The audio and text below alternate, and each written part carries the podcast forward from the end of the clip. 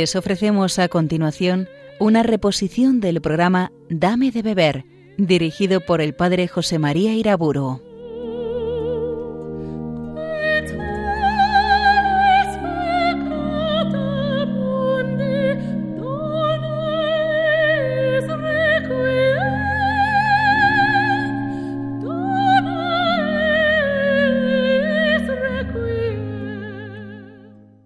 Nombre del Padre, del Hijo y del Espíritu Santo.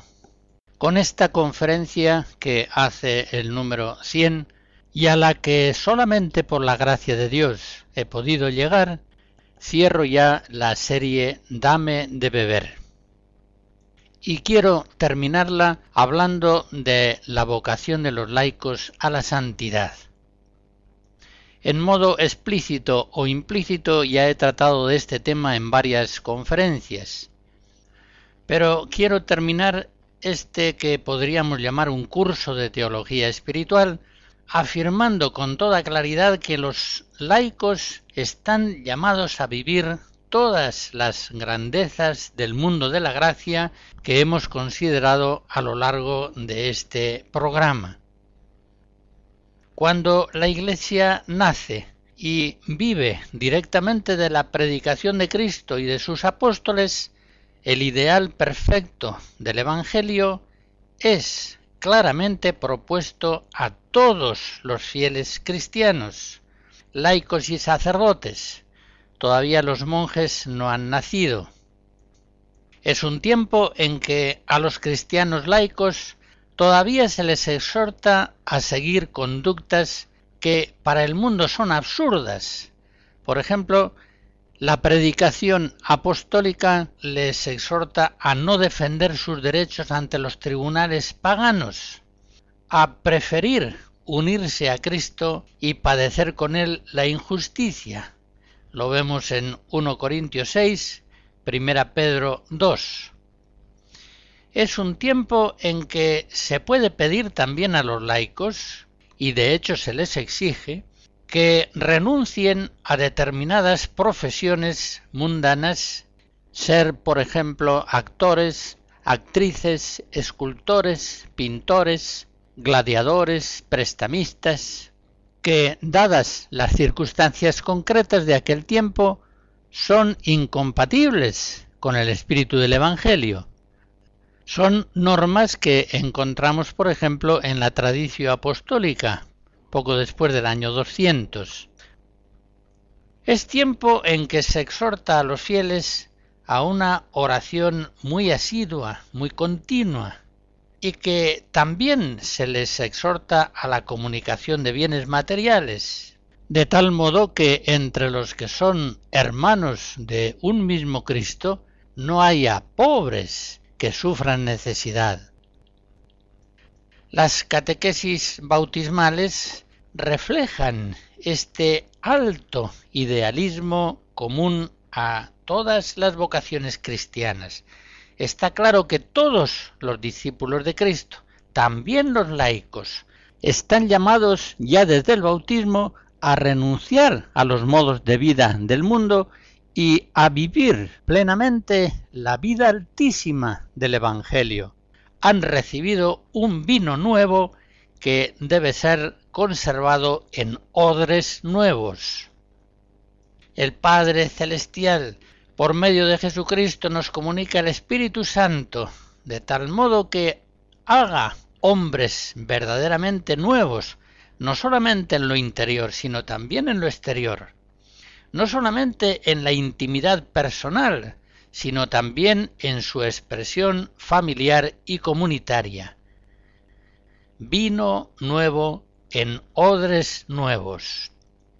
En Mateo 9 nos llega la voz de Cristo enseñándonos que los cristianos no podemos guardar el vino nuevo del Espíritu Santo que hemos recibido en los odres viejos, de los pensamientos y de las pautas conductuales del mundo en que vivimos.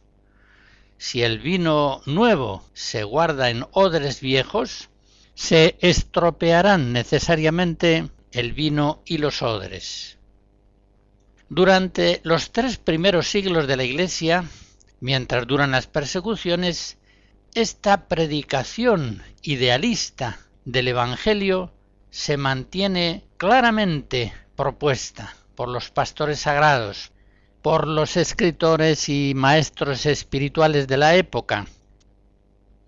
Pero cuando la providencia de Dios dispone la conversión de Constantino a comienzos del siglo IV y el imperio romano se abre al cristianismo, cuando cesan las persecuciones, muchos paganos entran en la iglesia comienza el mundo a ejercer sobre el pueblo cristiano su seducción y una buena parte de la muchedumbre de los cristianos laicos va perdiendo el idealismo evangélico primitivo.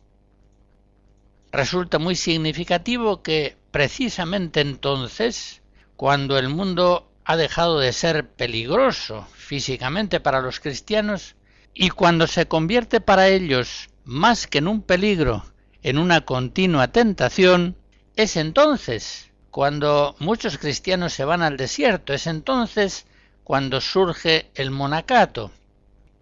Y surge, lógicamente, como reacción al descenso espiritual generalizado del pueblo cristiano. De un lado, los monjes, por exigencia explícita de sus reglas de vida que a veces son únicamente una antología de textos del Evangelio. Lo dejan todo para seguir a Cristo. Renuncian a la propiedad privada, lo tienen todo en común. Dedican su vida a la oración y el trabajo. Se abstienen de los espectáculos. Se alejan incluso físicamente del mundo. En una palabra, dan absoluta primacía en sus vidas a la búsqueda del reino de Dios y su santidad. En ellos está claro que el vino nuevo viene a verterse en odres nuevos. Por el contrario, los laicos en este tiempo, al menos muchos de ellos, van arraigando su ciudadanía en este mundo, van perdiendo su condición de forasteros y peregrinos en el mundo, por emplear los términos de Primera Pedro II. Y muchas veces no se hacen problema en asumir buena parte de las costumbres mundanas. Aceptan concretamente la propiedad privada de los bienes entendida esa propiedad en los duros perfiles propios del derecho romano. Se dedican a profesiones a veces muy difícilmente compatibles con la santidad cristiana. Miran menos hacia lo alto, hacia el cielo, y van dedicándose cada vez más a los asuntos del mundo visible, dando con frecuencia primacía a las añadiduras sobre la búsqueda del reino. En tiempos de paz, más aún en tiempos políticamente favorables, los cristianos, muchos de ellos al menos, se van mundanizando. Es un tiempo en el que se reduce en los cristianos en gran medida la presencia de la cruz, la dimensión penitencial y orante de la vida, la pobreza evangélica, la austeridad de las costumbres. Hay, por supuesto, laicos excepcionales que escapan a esa mediocridad general que se va estableciendo. Pero puede decirse que el laicado como conjunto no intenta ya un régimen de vida que no sólo en lo interior, sino también en lo exterior, se mantenga verdaderamente fiel al idealismo primitivo del Evangelio de Jesucristo. Se va produciendo esa situación tan peligrosa denunciada por Jesucristo, el vino nuevo en odres viejos. Escucharemos algunos cantos espirituales negros.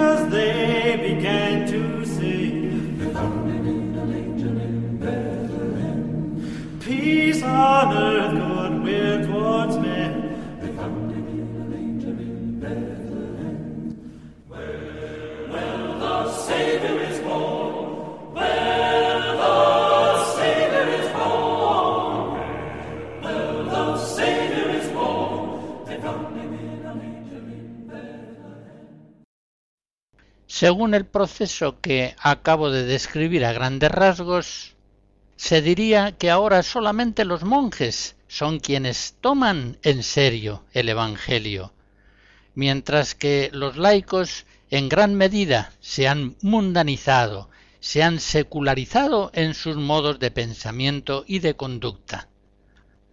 Así las cosas, los monjes vienen a ser para el pueblo cristiano los modelos perfectos de la vida evangélica, modelos que los laicos deben imitar. Por supuesto, deben imitarlos en la versión propia de su vocación secular. Esto es obvio. Dios manda a todos los cristianos imitar a Cristo y a los apóstoles. Y esta es sin duda la clave esencial para toda la vida cristiana perfecta, laical o no. Pero nadie entiende esa imitación de Cristo y de sus apóstoles como que Dios mande a los laicos que todos sean célibes, que todos abandonen sus barcas y sus redes, sus profesiones, sus familias y sus casas, como lo hicieron Jesús y los doce. La imitación a la que Dios llama no está referida tanto a los aspectos accidentales de la vida como a las actitudes profundas y sustanciales. En todo caso, recordemos que Cristo es el modelo definitivo de los cristianos y que los apóstoles estiman que los pastores han de ser ejemplos perfectos para todo el pueblo cristiano. En 1 Pedro 5 leemos una exhortación del apóstol en la que a los pastores sagrados les dice que sirvan de ejemplo al rebaño. Y San Pablo dirá a los Corintios en la primera carta capítulo 11, Sed imitadores míos, como yo lo soy de Cristo. Los laicos, pues, encuentran en los pastores sagrados, que son imágenes de Cristo, los modelos perfectos que deben imitar para vivir plenamente el Evangelio. Esta misma conciencia de ser modelos evangélicos para los laicos la tuvieron santos fundadores como San Francisco de Asís. Tomás de Celano, en su primera vida, capítulo 37, nos dice que mucha gente del pueblo, nobles y plebeyos, clérigos y laicos, tocados de divina inspiración, se acercaban a San Francisco, deseosos de militar siempre bajo su dirección y magisterio. Así Francisco contribuye a que la Iglesia de Cristo se renueve en los fieles de uno y otro sexo. A todos da él una norma de vida y señala con acierto el camino de salvación según el estado de cada uno. Esa misma conciencia la expresa Santa Clara en su testamento, cuando a sus hijas les dice que vivan con fidelidad el Evangelio, pues el mismo Señor nos ha puesto como modelo para los demás, como un ejemplo y espejo. Así se llega a una situación que podemos comprobar en muchos siglos de la Iglesia, no hay entre los laicos y los religiosos un abismo de diferencia, sino que más bien, al menos entre los laicos más fervorosos, hay una homogeneidad entre su vida y la de los religiosos. Y esto es así precisamente en la medida en que los laicos viven el Evangelio plenamente, no sólo en lo interior, sino también en lo exterior, en sus formas de vida familiar y comunitarias. Entonces se produce una admirable homogeneidad entre la vida laical y la vida religiosa. Hay una gran semejanza entre los hogares cristianos y los ámbitos del monasterio o del convento. Hay una profunda afinidad entre los célibes y los casados. Y concretamente, cuando los laicos se ven llamados por Dios a la vida religiosa o sacerdotal, la transición del hogar cristiano al monasterio, al seminario o al convento es relativamente suave. Hay una continuidad de un ambiente al otro. No supone un cambio traumático, sino un avance en la misma dirección y en el mismo espíritu. Por eso mismo las vocaciones religiosas, sacerdotales y monásticas son muy numerosas en esos tiempos cuando los pastores sagrados y sobre todo los religiosos son mirados por el pueblo cristiano como modelos de vida evangélica perfecta.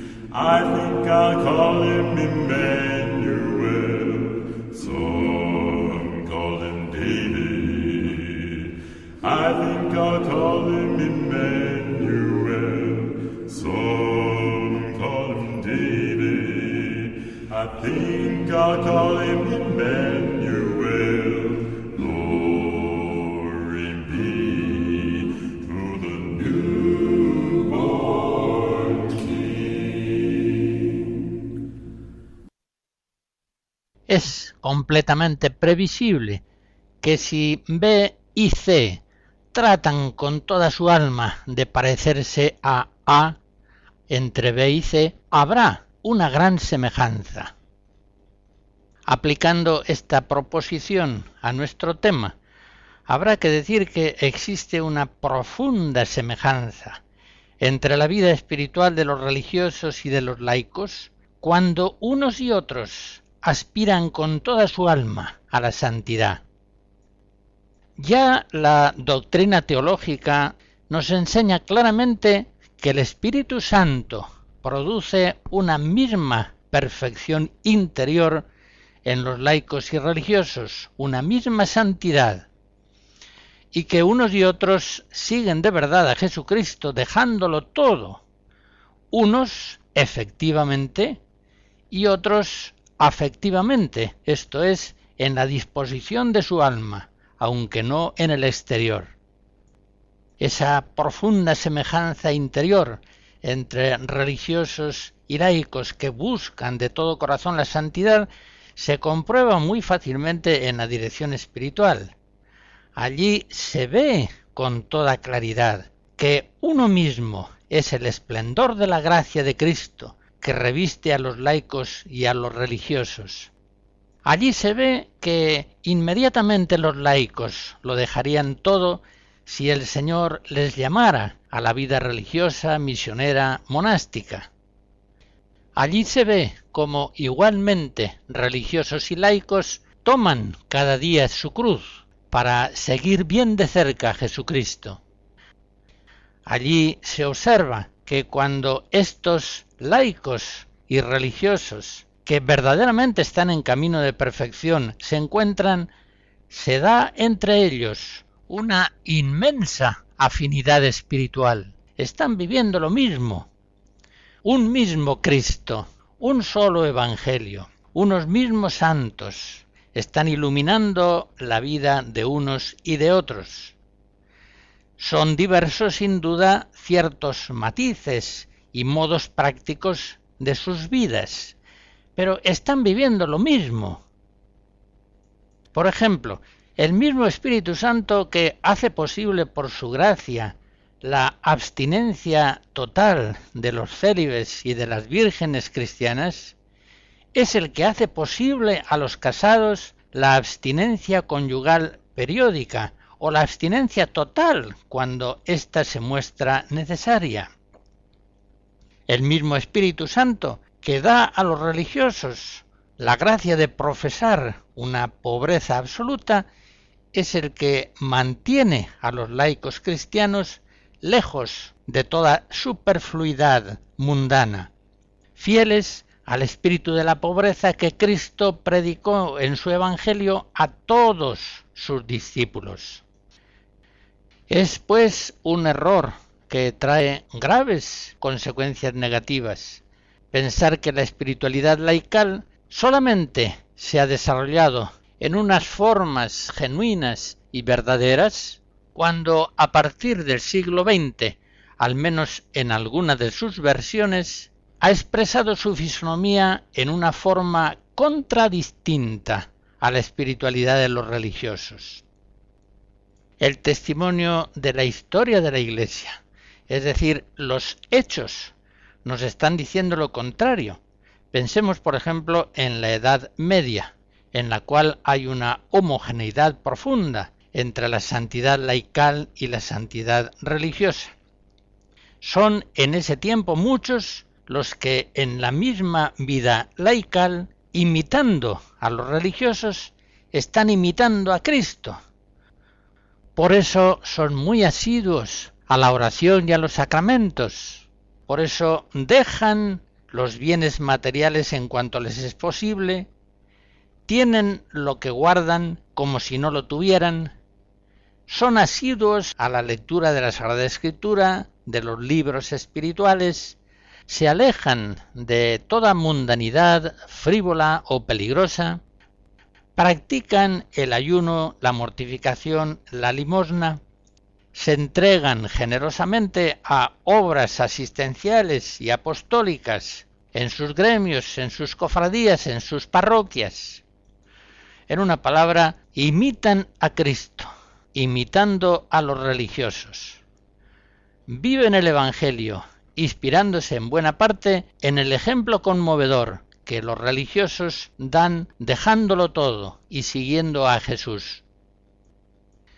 Apliquemos siempre y a todo la regla de discernimiento que nos dio Jesucristo. Por sus frutos los conoceréis. Si nos fijamos concretamente en esta época medieval, podremos comprobar, apoyándonos en estudios históricos de alta calidad científica, que en los siglos XII y XIII un 25% de los santos reconocidos por la Iglesia son laicos.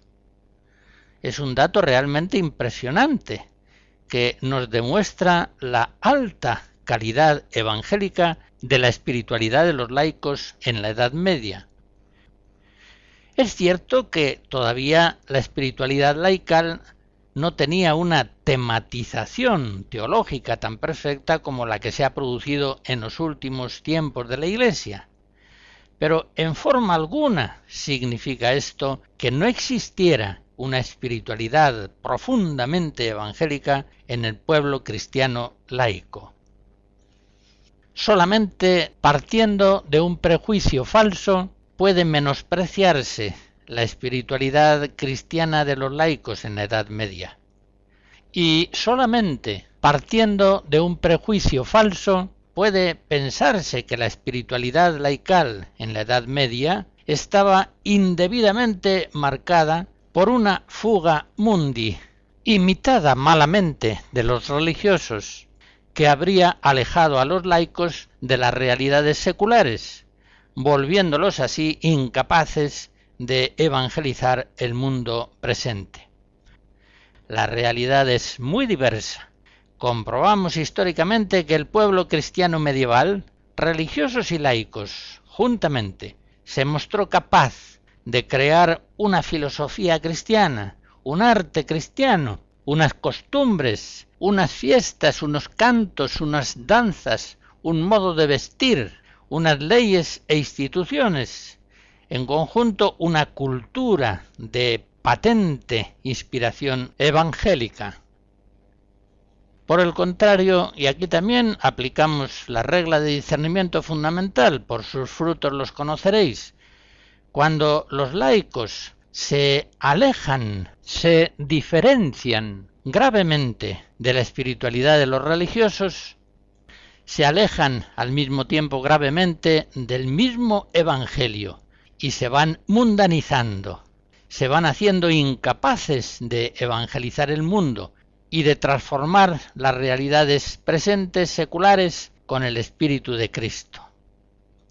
En aquellos lugares y en aquellos tiempos en donde la espiritualidad laical se ha configurado en una forma más diferenciada de la espiritualidad de los religiosos, es donde el influjo de los laicos cristianos en el mundo secular se ha hecho más insignificante.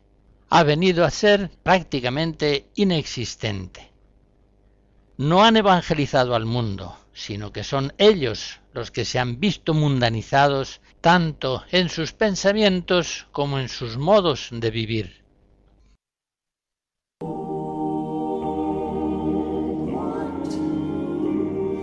Amen.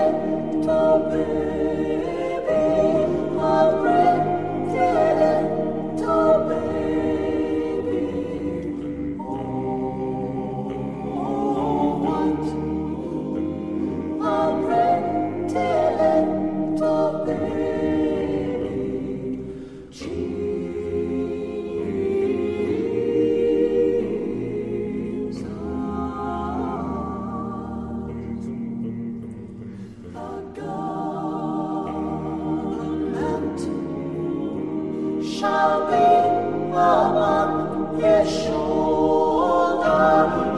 be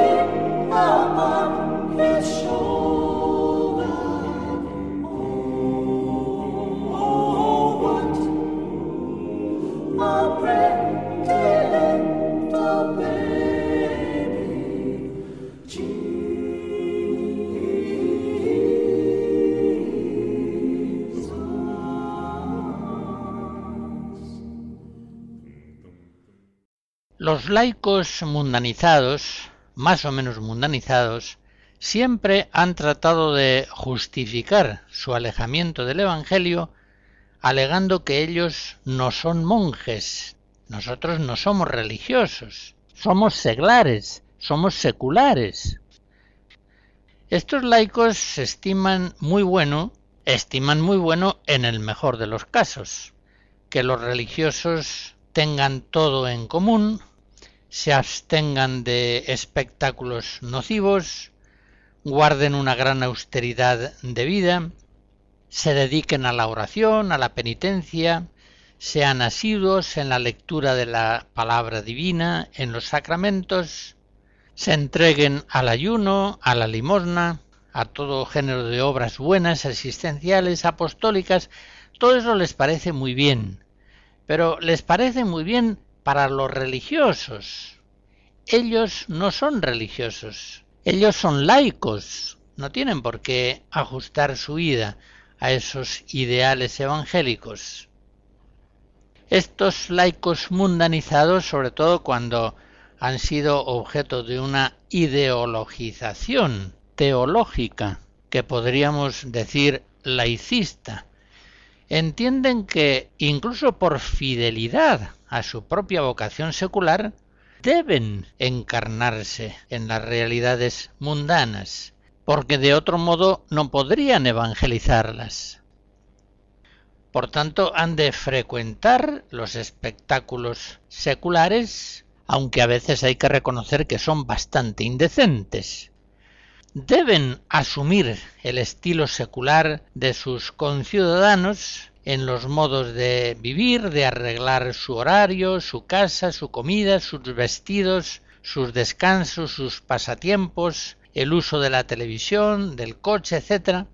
Eso sí, sin olvidar de vez en cuando la oración, la misa y los sacramentos y algunas obras buenas de apostolado y de misericordia. Ellos, por lo visto, tienen una gracia de estado muy especial que les hace posible verter el vino nuevo del Espíritu Santo en los odres viejos de la vida mundana, sin que por eso se vayan a perder ni el vino ni los odres.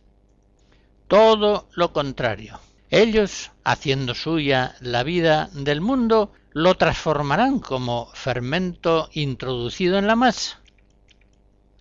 Ya se entiende que esta es una gran trampa mental, una gran falacia permanente y que viene ya de muy antiguo. Es un error que ya se inició sobre todo en el siglo IV, precisamente cuando nació el monacato. Eran ya entonces muchos los laicos que rechazaban, al menos en la práctica, importantes valores del Evangelio, alegando que eran propios de los monjes, pero ajenos a una vida laical normal. Hacia el año 400, por ejemplo, en los escritos de San Juan Crisóstomo, se encuentran ya enérgicas denuncias de estos errores que tratan de justificar la mundanización de la vida laical. En una homilía sobre el Génesis, describiendo la objeción que no pocas veces le hacían, el Crisóstomo dice Yo soy un laico, tengo una mujer, estoy cargado de hijos, ese no es asunto mío. ¿Acaso he renunciado yo al mundo? Este objetante del santo doctor Crisóstomo, al parecer, no se había enterado de que en la liturgia bautismal efectivamente renunció al mundo. Pues bien, San Juan Crisóstomo a aquellos cristianos laicos que justificaban su alejamiento del Evangelio alegando su condición secular, les dirigía palabras muy severas. En una homilía sobre un lugar de los Hechos de los Apóstoles dice, mucho te engañas y mucho hierras si piensas que una cosa se exige al seglar y otra al monje. Si Pablo nos manda imitar no ya a los monjes ni a los discípulos de Cristo, sino imitar al mismo Cristo, y amenaza con el máximo castigo a quienes no lo imiten, ¿de dónde sacas tú eso de la mayor o menor altura en la vida de perfección? La verdad es, sigue diciendo el Crisóstomo, que todos los hombres tienen que subir a la misma altura, y lo que ha trastornado a toda la tierra es pensar que sólo el monje está obligado a la más alta perfección y que los demás pueden vivir a sus anchas. Pues no, no es así.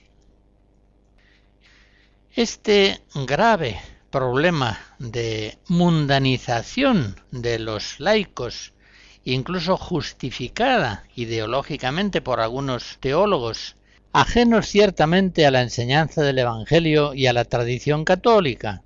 Vemos que es un error ya vigente en el siglo IV y sigue haciendo estragos en el día de hoy.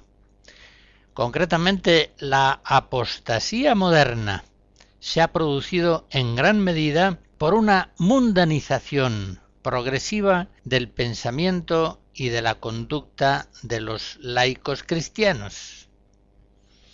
Por eso, ciertamente, en los laicos mundanizados, la gran falacia ya iniciada en el siglo IV actúa hoy de forma absoluta.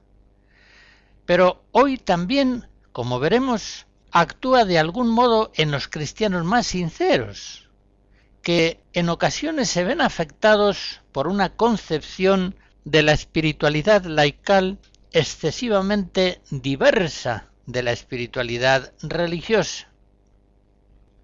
En referencia a la espiritualidad de los laicos, es cuestión de preguntarse seriamente, ¿debemos todos los cristianos imitar a Jesucristo o no? ¿Debemos imitar a los apóstoles? ¿Debemos imitar a aquellos religiosos que se han configurado muy especialmente a la vida de Jesús? ¿O por el contrario debemos pensar que siguiendo esos caminos estamos falsificando la verdadera vocación laical?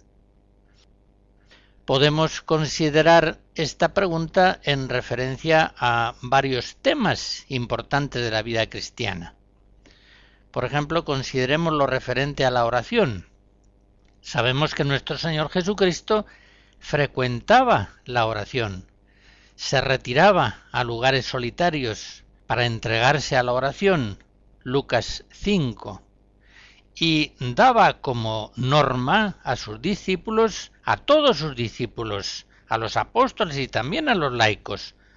Es necesario orar en todo tiempo y no desfallecer. Lucas 18. Por tanto, es evidente que el cristiano tiene una especial vocación a la oración. Así lo entendieron, así lo vivieron unánimemente los santos laicos. Pues bien, los religiosos toman en serio este sagrado destino a la oración. Se obligan a las horas litúrgicas y a ciertos tiempos diarios de oración prescritos por su regla.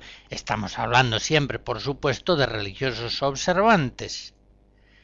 Según esto, de modo semejante la vida de oración debe ser en los laicos amplia y asidua, según el don de Dios en cada uno. La misa diaria o frecuente, la oración de las horas, el rosario, el ángelus, la bendición de la mesa, ratos diarios de oración, si es posible, ante el Santísimo, todo eso está en el ideal de una vida laical santa. Incluso es propio de una familia cristiana tener algunos ratos de oración comunitaria, uniéndose todos ellos en la presencia del Señor. Debe darse, pues, en la vida de oración una cierta homogeneidad espiritual entre el hogar cristiano, el convento y el monasterio. Los hijos han de ver que sus padres dedican tiempos a la oración y que les enseñan a orar. Es entonces cuando en el hogar cristiano, lo mismo que en el convento o en el monasterio, viene a cumplirse la palabra de Cristo. Mateo 21, mi casa será llamada casa de oración.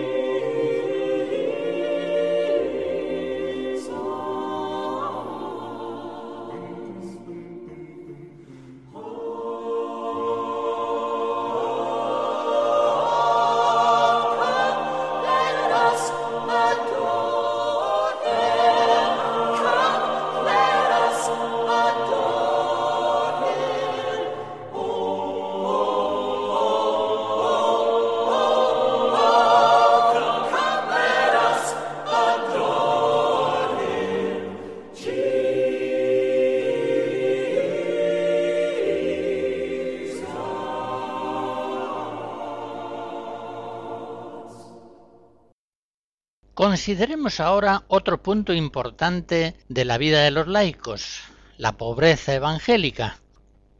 Fieles al ejemplo de Cristo y de los apóstoles, y poniendo en práctica sus enseñanzas, los cristianos pensaron desde un principio que cada uno a su modo, según el don de Dios, debía participar de la pobreza de Cristo, su cabeza.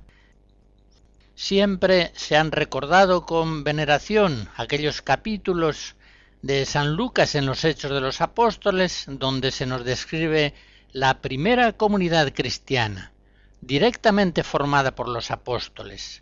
Un solo corazón, un alma sola, no tenían los bienes como propios, sino en común. No había entre ellos pobres. Pues bien, aquella coinonía de Jerusalén no fue un caso aislado en la historia de la Iglesia, una especie de milagro como otros que fueron realizados por Dios a los comienzos de la Iglesia, pero que no constituirían un precedente significativo y orientador para todos los tiempos. Por el contrario, podemos comprobar documentalmente que la comunicación de bienes vivida en Jerusalén también fue vivida más o menos perfectamente en las iglesias de los primeros siglos. En la Didaque, un documento de la primera mitad del siglo II, se exhorta no rechazarás al necesitado, sino que comunicarás en todo con tu hermano, y de nada dirás que es tuyo propio, pues si os comunicáis en los bienes inmortales, ¿cuánto más en los mortales? Ese mismo consejo, formulado en palabras equivalentes, reaparece en otros muchos documentos de los primeros siglos. Por otra parte, la realidad de esa comunión de bienes es aducida por los apologistas cristianos antiguos. Cito, por ejemplo, de la Apología de Arístides, filósofo ateniense, escrita en la primera mitad del siglo II. Allá dice que los cristianos se aman unos a otros, y el que tiene da sin pena al que no tiene. Y si entre ellos hay alguno que esté pobre o necesitado, y ellos no tienen abundancia de medios, entonces ayunan dos o tres días para satisfacer la falta de sustento preciso para los necesitados. A mediados del siglo II encontramos escrito en la primera apología de San Justino un testimonio prácticamente idéntico al que acabamos de escuchar. Ya ven ustedes que estos datos sociales aludidos por los apologistas no podrían ser aducidos si al menos en una buena parte no se estuvieran viviendo realmente en las antiguas comunidades cristianas. Pues bien, desde hace siglos aquella coinonía apostólica, aquella comunión en los bienes espirituales y materiales, aquel formidable idealismo evangélico que tan fascinante resultaba para los mismos paganos, ha ido quedando relegado a los monasterios y conventos, a la vida religiosa. Ahí sí, ahí todos los hermanos lo poseen todo en común, y nadie llama propia cosa alguna, y a cada uno se le atiende según su necesidad. Vemos, pues, configurado aquí un pequeño mundo verdaderamente evangélico, en el que no hay pobres, pues es un mundo verdaderamente cristiano, en lo interior y en lo exterior, muy diferente al ambiente del mundo secular. Pero llegados aquí, volvamos a nuestro tema. No podemos menos de hacernos la pregunta.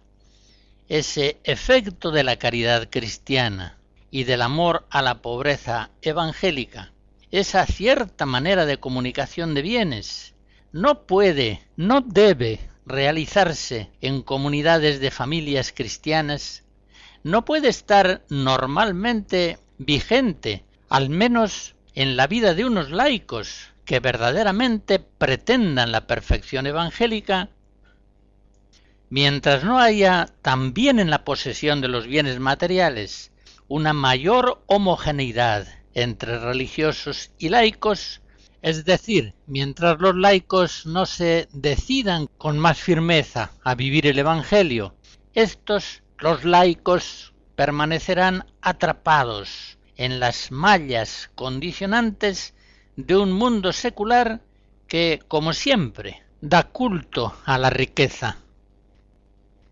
Pero vengamos a otro aspecto importante en la vida de los laicos, su relación con los espectáculos, con los medios de comunicación, con las diversiones que ofrece continuamente el mundo secular.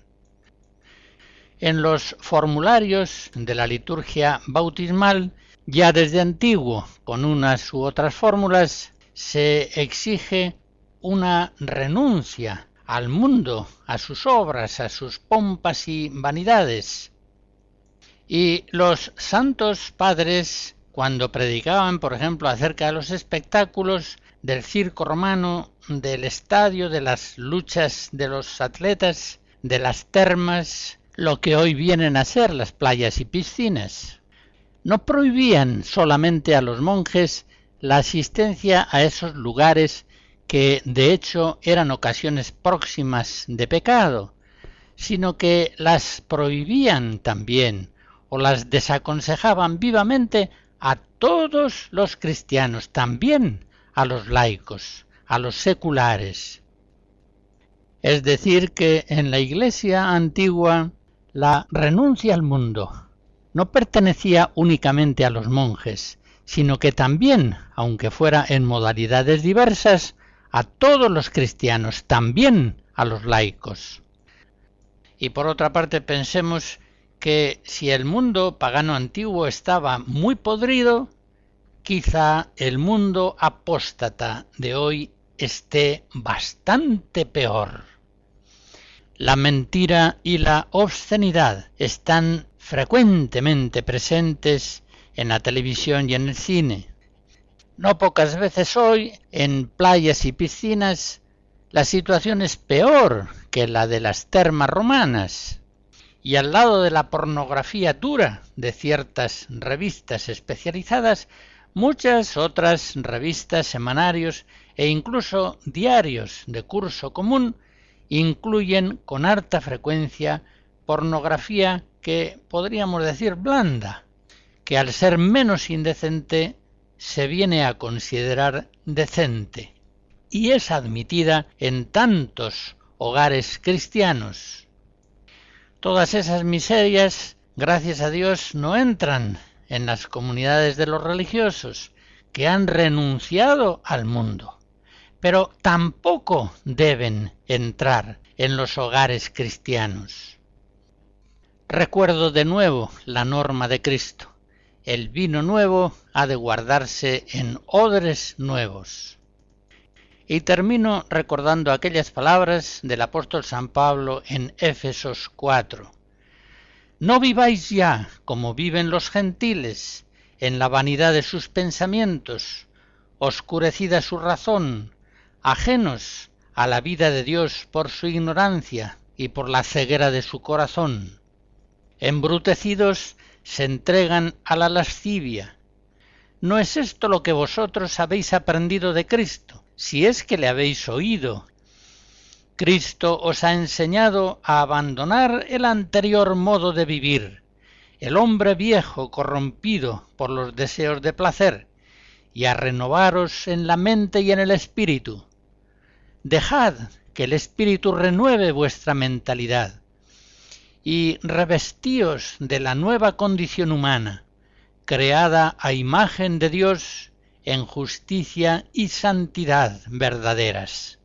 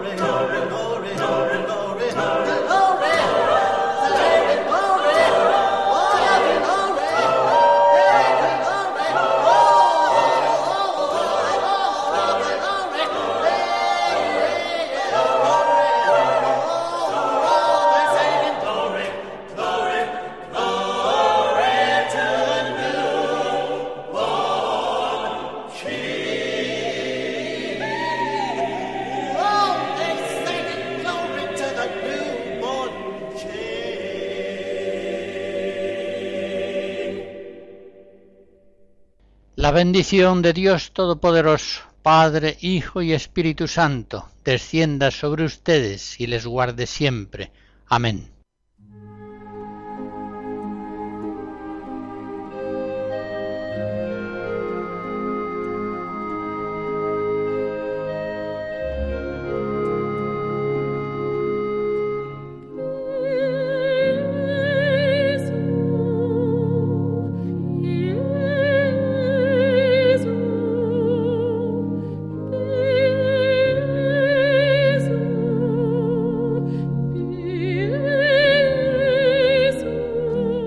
Han escuchado en Radio María una reposición del programa Dame de beber, dirigido por el padre José María Iraburo.